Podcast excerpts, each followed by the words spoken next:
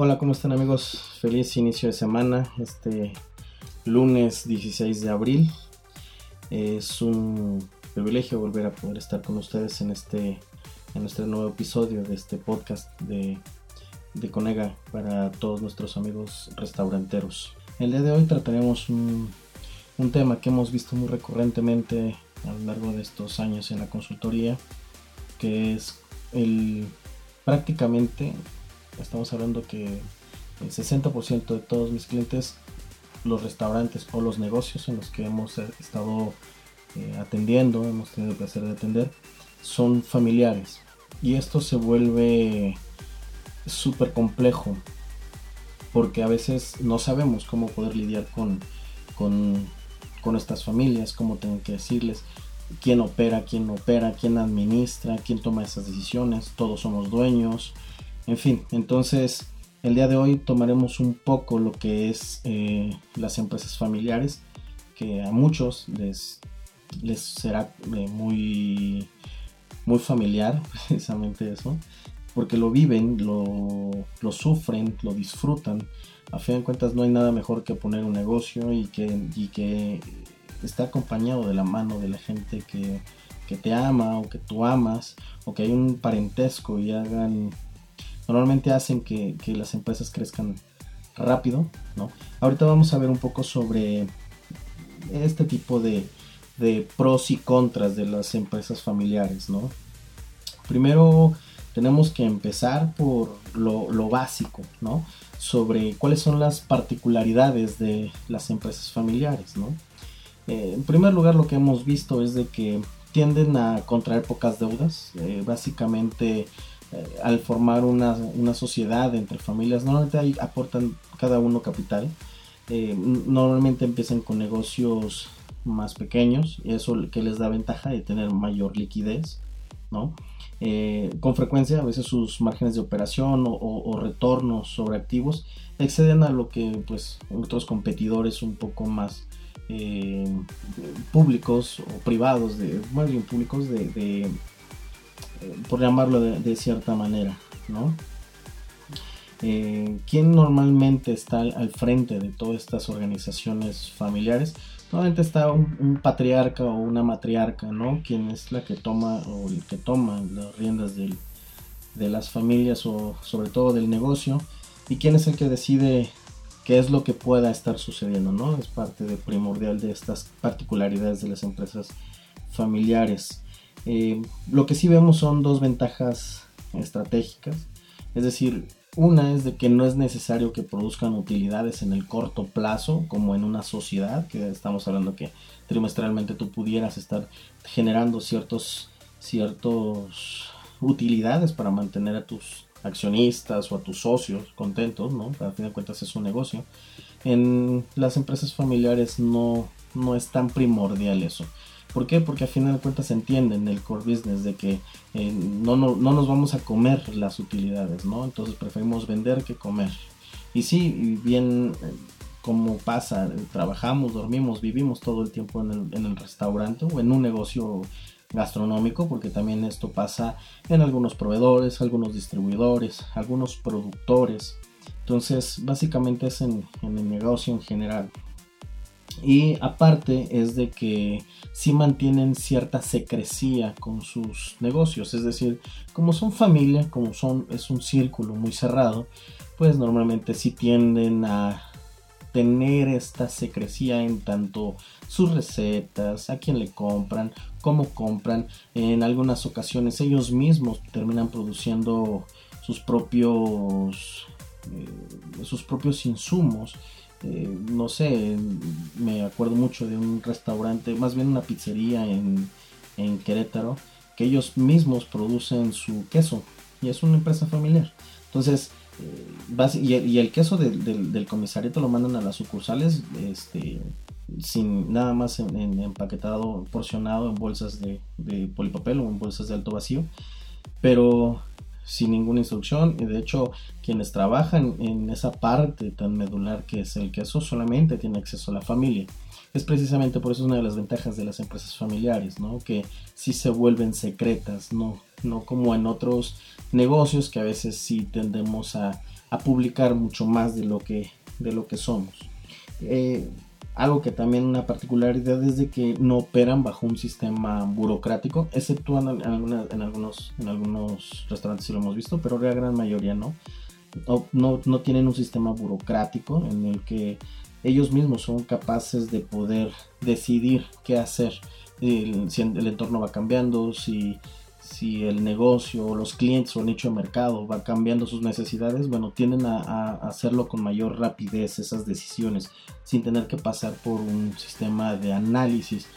Ok, el que, el que significa que no sean tan burocráticas, tampoco significa que tomen las mejores decisiones. Creo que ahí radica básicamente el tema de la falta de rentabilidad de algunos negocios familiares ¿Por qué? Precisamente por eso.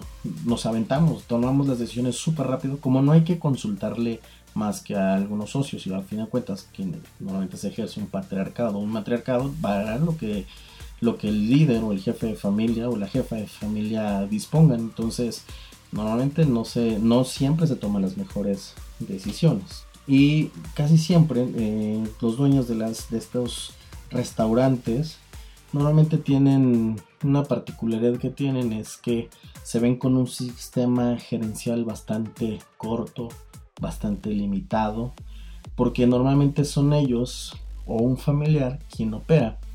Y la única razón por la que este operador esté al frente es básicamente por el, por el panitesco que hay entre él y el, y el jefe de familia, no porque sean bastante hábiles o sean las personas adecuadas otra de las particularidades que vimos es que estas empresas familiares pueden durar mucho tiempo, es decir, sí puede haber una, una estacionalidad en la cantidad de años de un restaurante, con contadas excepciones, pero normalmente sí son hasta cierto punto longevas, ya que precisamente no necesitan de mucho ingreso, más bien de mucha utilidad para seguir operando porque básicamente todos, todos van eh, en un principio sin absorber gasto. Después empieza a haber la desorganización, que eso lo, veremos un poquito más adelante. Bien, en México el INEGI en el año 2000 más o menos hace una clasificación de las familias, eh, de los negocios familiares en tres grupos. Básicamente lo reduce en la que es negocios de familia nuclear, es decir, integrado por padres e hijos la familia extendida, que incluimos a otras partes de nuestro, o sea, es más bien padres e hijos y otros parientes, los primos, los, los, sobrinos, los tíos, y eh, la familia individual, que son hogares formados por miembros que no son emparentados. Algo súper importante es de que en este mismo análisis que hizo el INEGI, también da a conocer que las relaciones que hay en las familias mexicanas normalmente son muy fuertes y básicamente sí, eh, son lazos consanguíneos bastante fuertes. Inclusive en el caso de las familias extendidas, en las que incluimos no nada más a nuestros padres e hijos, sino también vamos, más bien nosotros como padres y nuestros hijos, sino incluimos a nuestros padres, a nuestros hermanos, que serían a, a otras generaciones, y quien la influencia, quien influye bastante en las decisiones en las familias extendidas eh, tienden a ser siempre los abuelos. Y resulta que son los que más eh, tienen ahí más injerencia o, no poder de decisión pero sí se vuelven consejeros en los cuales sí muchas veces basamos todas nuestras decisiones. Bueno y como en cualquier familia la verdad se vuelven relaciones de luz y sombra, ¿no? Recuerden que no hay nada absoluto, todo es relativo y cada quien va a contar la, va a contar su historia, depende cómo le fue. Básicamente así pasa también en las empresas familiares. También tienen pros y contras. Ya vimos algunas particularidades de lo que son las empresas familiares, pero también hay esa parte buena que puede volverse una ventaja y, las partes malas que no siempre, eso es, eso es el tener que ver las aristas, todas las aristas del mismo problema. Lo que pueden ser dificultades para las empresas familiares, una vez que podamos ir puliendo todas esas partes negativas y en el cual vamos a, darle más prioridad a las cosas positivas, es como los, como los restaurantes familiares o las, las empresas familiares van trascendiendo y van profesionalizándose y sobre todo van aprendiendo de sus propios errores, que eso es primordial, eso es básico. Una de las debilidades que hemos visto es el nepotismo, pero entendamos qué es el nepotismo.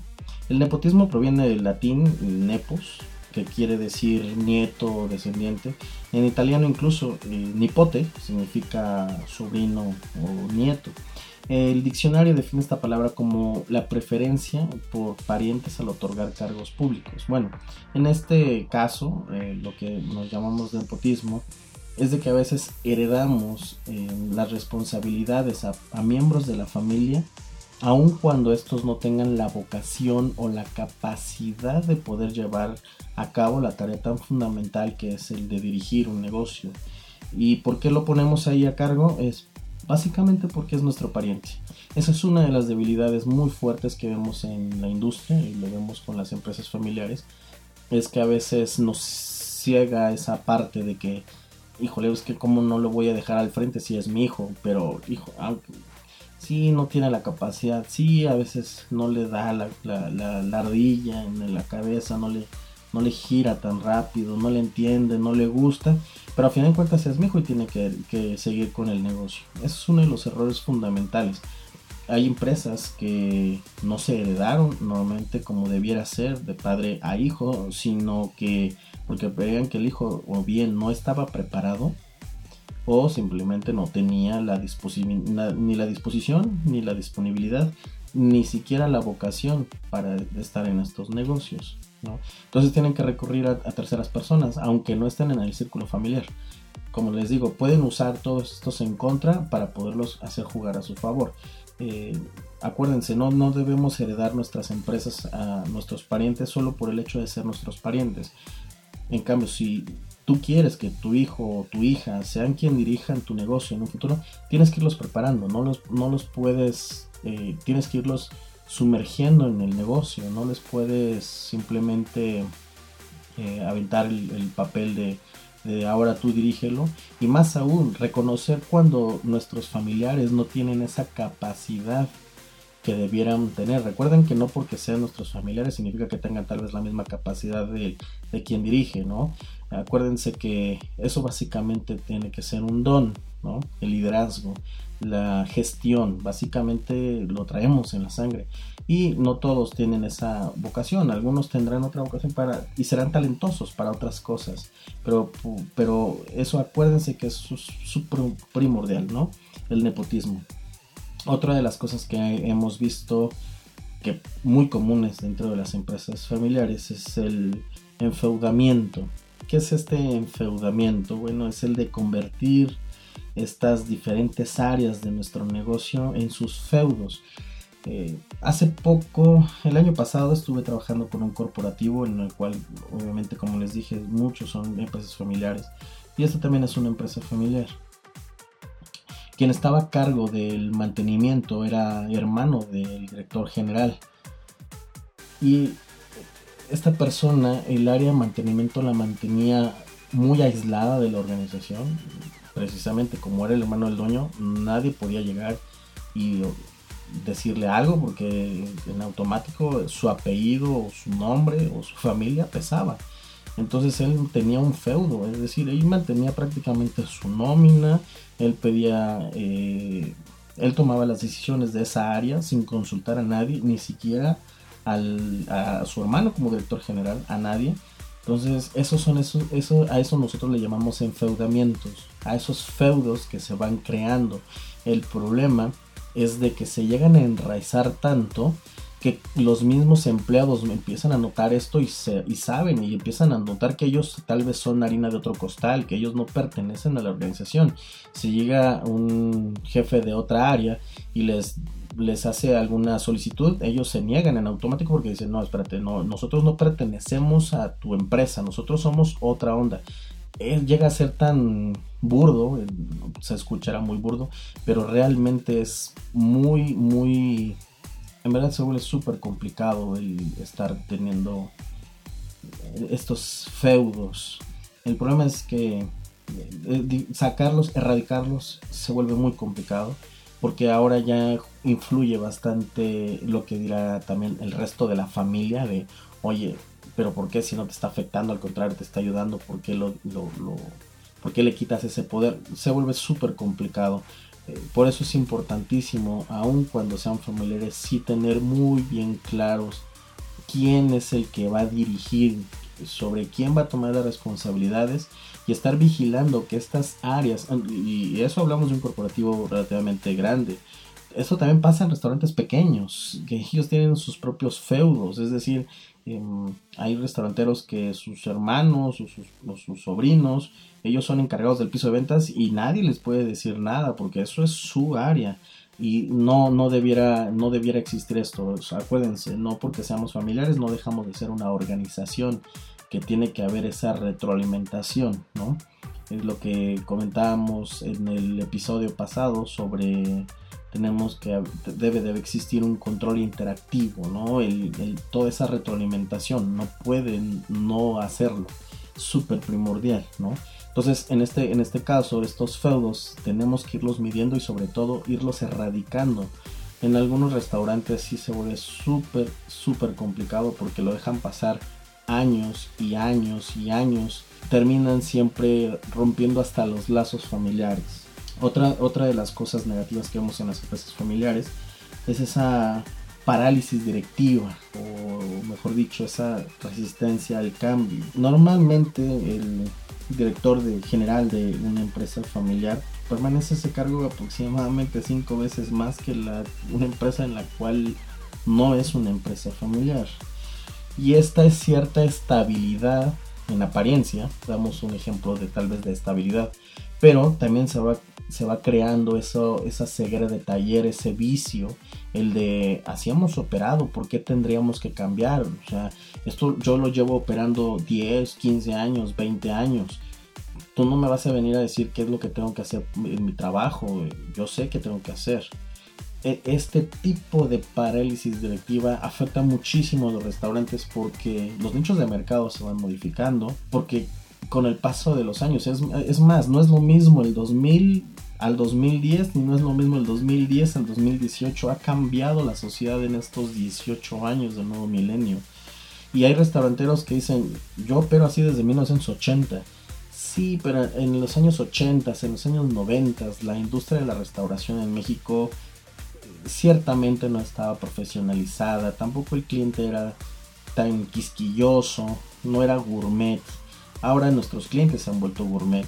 Ahora hay nuevas tendencias en cuanto al healthy food, con menos tamaños de porción, un poco un cuidado más holístico, yo, el, el medio ambiente, la sociedad.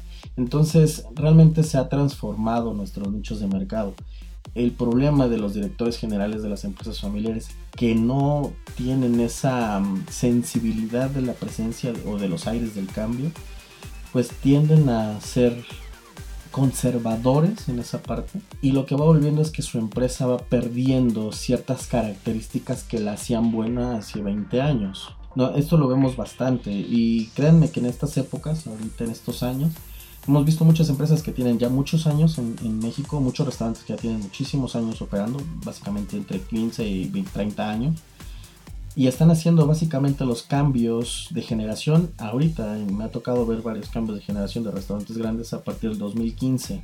Entonces estamos en pleno época de cambios en el que las empresas están delegando esa responsabilidad a su siguiente, a su siguiente generación. Y básicamente a veces he visto, me ha tocado ver con algunos clientes, sí disputas fuertes entre los padres o quienes van a seguir los hijos o quienes vayan a seguir el negocio confrontándose de por qué vas a cambiar esto si normalmente se hacía así, este, vas a llevar a la quiebra la empresa, a mí me ha costado mucho y mejor tienden a decir, no, no, creo que no estás listo y siguen ostentando esta, este cierto ya liderazgo eh, ya corroído, ya no es el liderazgo visual en el que sí se proyectaba en el futuro, no, ya se vuelve un liderazgo incluso que te ancla, ¿no?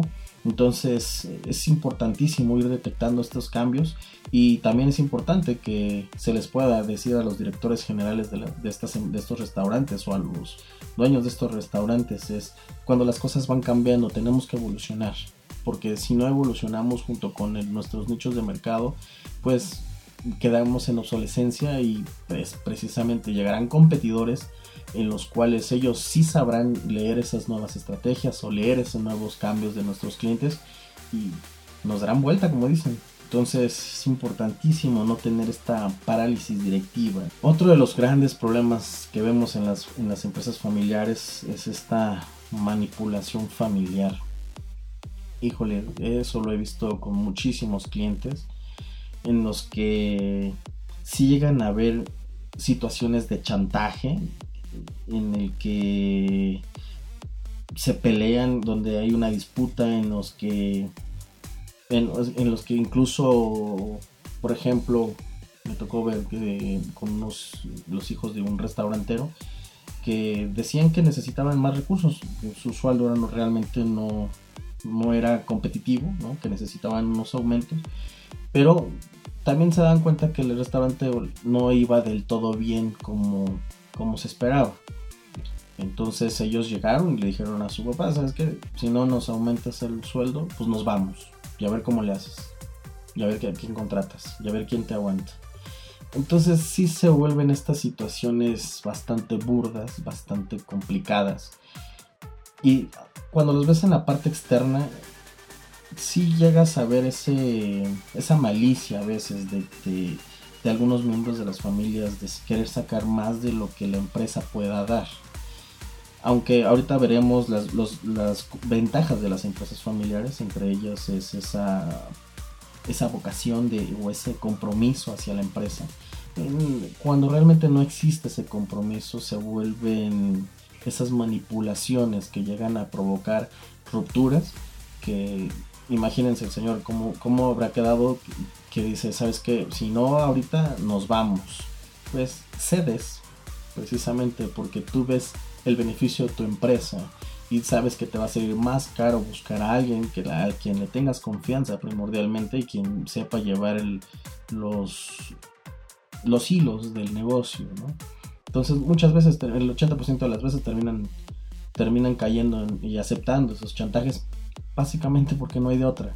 Porque somos, acuérdense que las empresas familiares somos, somos un circuito cerrado. No permitimos la entrada de esa nueva sangre. Entonces te quedas anclado, te quedas atado de manos y sí, desgraciadamente, porque lo he visto, porque me ha tocado vivirlo junto con alguno de mis clientes, y es doloroso, porque llegas a ver hasta dónde la malicia por a veces tener unos centavos más eh, puedes poner en riesgo incluso el patrimonio de lo que vas a heredar a tus hijos o, no tener esa visión de lo que tus padres o lo que sus abuelos crearon, ¿no? Y se les hace fácil solamente eh, chantajear y, sacar algún beneficio extra, ¿no? Desgraciadamente sí, sí pasa, sí es muy común, súper común, ¿no? Entonces hay que tener esas...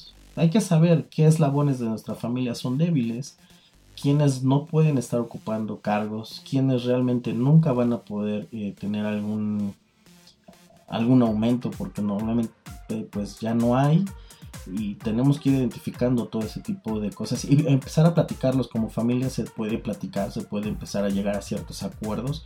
Eh, en una vez en una conferencia que di en el World Trade Center estaba hablando sobre eh, análisis de, de decisiones y una señora me dice oye qué puedo hacer porque mi, mi, marido no entiende lo que yo quiero para el negocio, él quiere tomar sus propias decisiones. ¿Tú qué me recomiendas? Básicamente necesitan un intermediario. No hay otro. Necesitan alguien que vaya mediando, un moderador. Y van a tener que buscar a alguien externo. Básicamente eso es lo que para unos clientes en, algunas ocasiones para eso nos contratan, para poder mediar y poder decir y tomar las decisiones más objetivas sin caer en esa manipulación. Otro de los problemas que vemos en las empresas familiares es que En la parte de contratación tienen, híjole, creo que este es uno de los puntos también muy, muy, que causan muchísimos problemas en los negocios. Porque precisamente como no hay un departamento de recursos humanos, sino quien contrata es el papá o la mamá o el hijo o la hermana, entonces normalmente carecen de esa de esa, de, esa perspicacia para poder identificar a la gente. Y realmente cuando algunas personas vienen a nuestros negocios a pedir trabajo, muchos la verdad saben venderse bien. ¿Para que no le decimos otra cosa? Saben venderse bien. El problema es de que cuando tienes a alguien muy hábil, con una facilidad de palabra extraordinaria, y tú careces de esa experiencia y perspicacia para poder identificar en qué momento sí te está diciendo la verdad, qué sí está inventando, entonces prácticamente te envuelven y qué es lo que pasa, terminas contratándolo. ¿Por qué? Porque se vendió bien. No significa que sean los mejores para este puesto. Y para, eh, un ejemplo rápido, eh, un restaurante de mis clientes es una empresa familiar, es el papá, eh, el hijo, y contrataban un chef, necesitaban un chef. Llegó un chef bastante, como decimos, bastante hábil con la lengua, bastante choro, si lo podemos decir de esa manera, y se vendió bastante bien. Se vendió con un sueldo muy, muy bien, uno de los mejores sueldos que he visto. Eh, para la zona, súper alto. Y con una con una carencia de habilidades preocupante. Yo cuando conocí a este chef, le hice una entrevista, mm, me dijo mi, cliente, ¿tú cómo lo ves? No sé por qué lo contrataste, fue mi respuesta. ¿Qué le viste? Es evidente su carencia de habilidades, no sabe costear una receta, no sabe estandarizar una receta, he visto sus análisis de, la gente, hemos platicado con su gente, nadie lo tolera, es súper explosivo, es mecha corta, gana bastante bien. Por ejemplo, si él tenía que ir, no sé, a la ciudad de Monterrey por algunas cosas, todavía cobraba viáticos.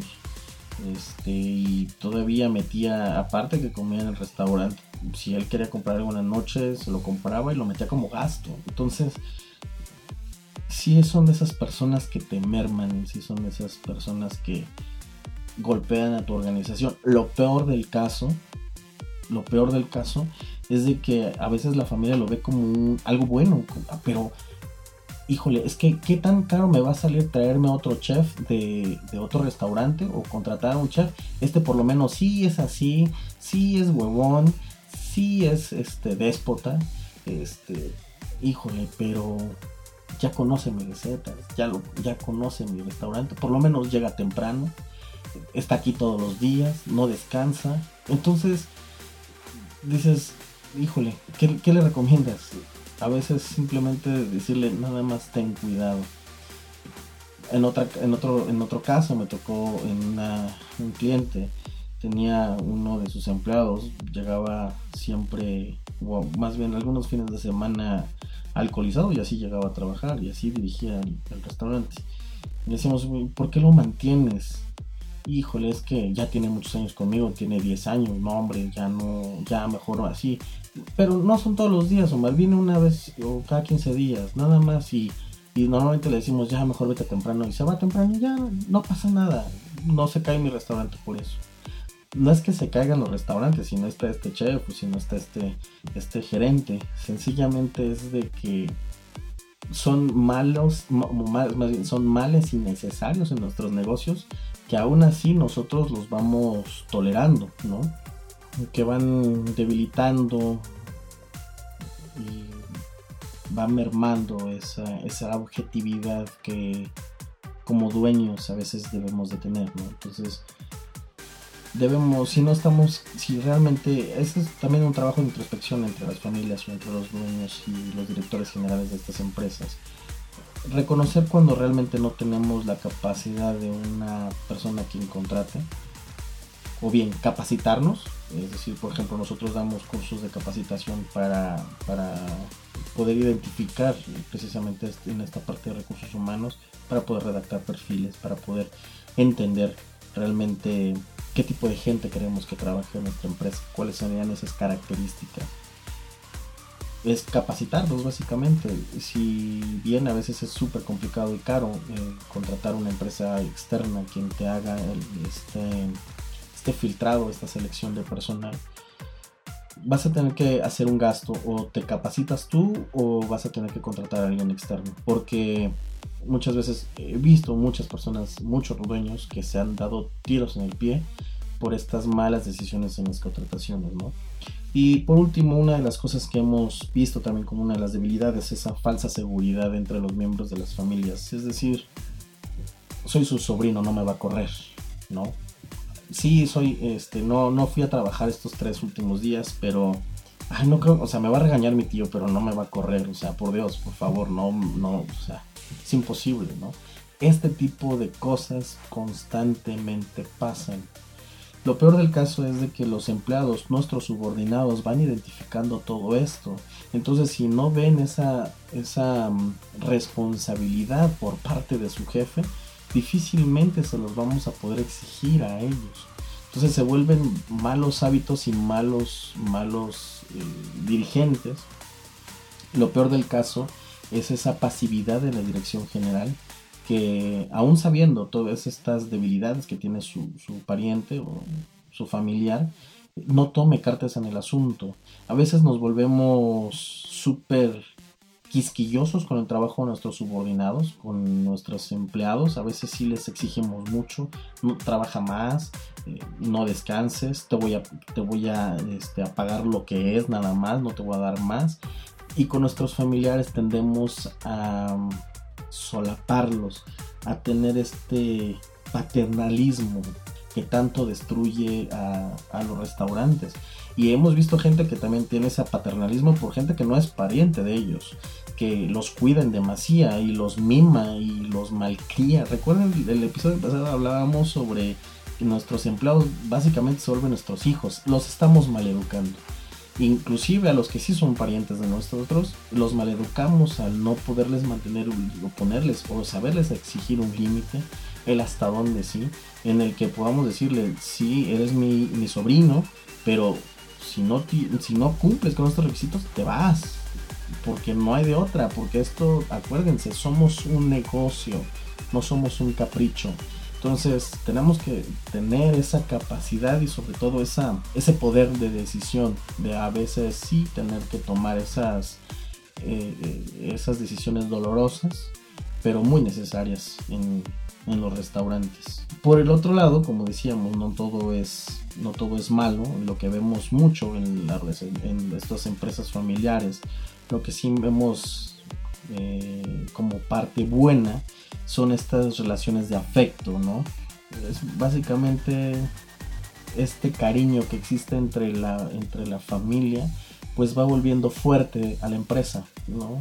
En épocas de crisis se vuelven más competitivas por el hecho de que hay más cohesión entre todas las partes.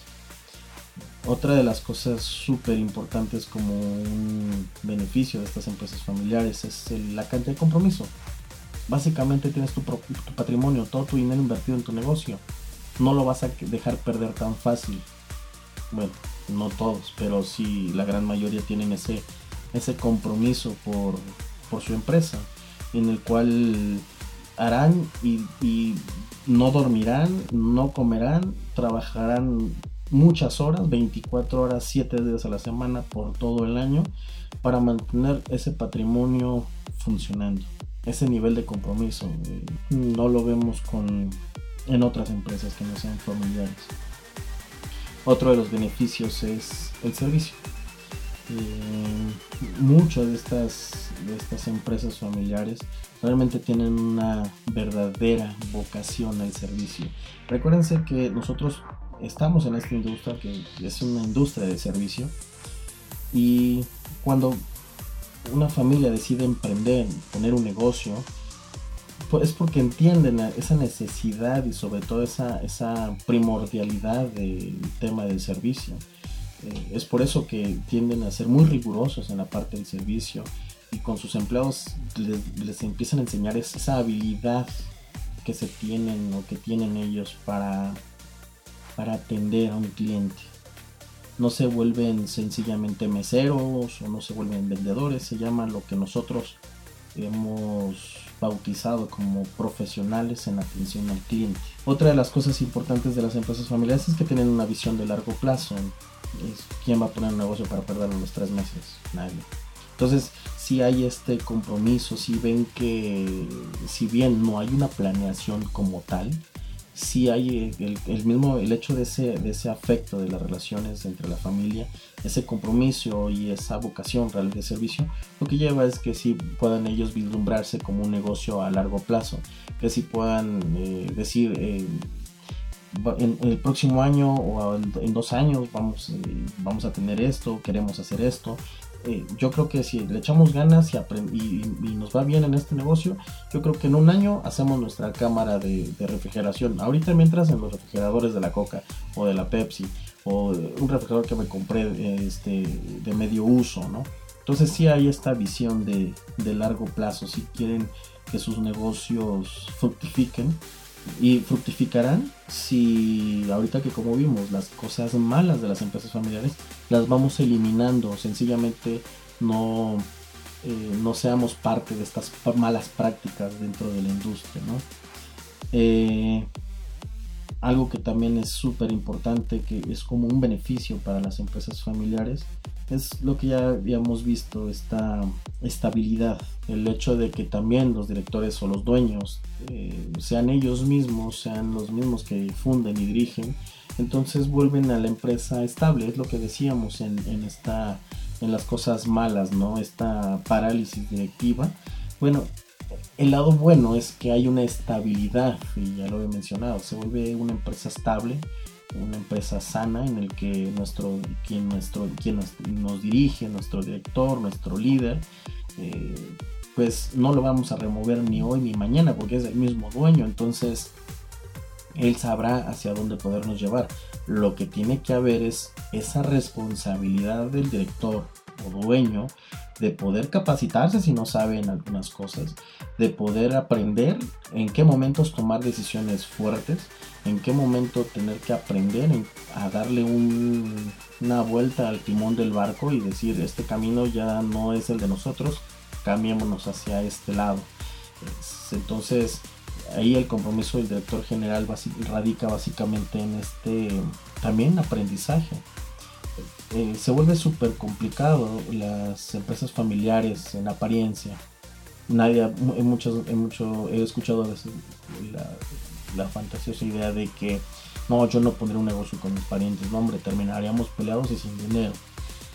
No tengamos miedo a esto, veamos las partes buenas, este afecto, este compromiso, esta vocación, una verdadera vocación este afán de querer salir adelante, de emprender, de volvernos primero emprendedores, restauranteros, capacitándonos, eh, buscando ayuda externa si, es necesario, para convertirnos en esos empresarios restauranteros de, que puedan perdurar en esta industria, ¿no? Muchas veces dicen que 9 de cada 10 restaurantes se pierden al primer año. Realmente no es así. Eh, yo creo que el primer año se está perdiendo alrededor del 40%, eh, el otro, otro 30% se pierde a lo largo del segundo año, el tercer año un 15%, porque esto se va volviendo precisamente mala al momento de, de tú abrir un restaurante con estas malas prácticas, pues sí, tu restaurante está destinado al fracaso. Pero la idea es de que no nada más tengas no nada, acuérdense que no nada más es vocación de servicio, no nada más es el compromiso, no nada más es la estabilidad, no nada más es tener el recurso para mantener el restaurante por lo menos 3, 4 meses sin ingresos, sino, o un año, sino también es esta parte del identificar en qué no tenemos talento. Así como debemos identificar en qué tiene talento nuestros empleados, también tenemos que identificar en qué nosotros no tenemos talento, reconocerlo y hacer algo proactivo, eh, o buscar una empresa consultora como nosotros, o u otra, o eh, meternos a, capacitarnos en otro lado, en el que, o leer libros, hay muchísimos libros en la industria, y, lo mejor es ponerlo en práctica. Todo tenemos que ponerlo en práctica. En nuestros cursos, nosotros no llevamos teoría nada más. Nuestros cursos es una vez por semana en el que tú traes tu, caso, tu restaurante y eh, por ejemplo si vamos, estamos viendo análisis de costo, te vamos diciendo qué tienes que ir haciendo y las clases una vez por semana porque necesitas aplicarlo, porque en el momento que la teoría la empates a tu restaurante va a surgir esas particularidades que nosotros ayudamos a ir resolviéndolas a lo largo de esa semana. Entonces es lo mismo, si vas a leer un libro, si te vas a descargar un libro de internet, si vas a comprarte un libro, si vas a buscar ayuda, aplícalo. Ninguna ayuda va a funcionar si no se aplica. Es padre emprender con la familia, sí. Yo creo que es una de las...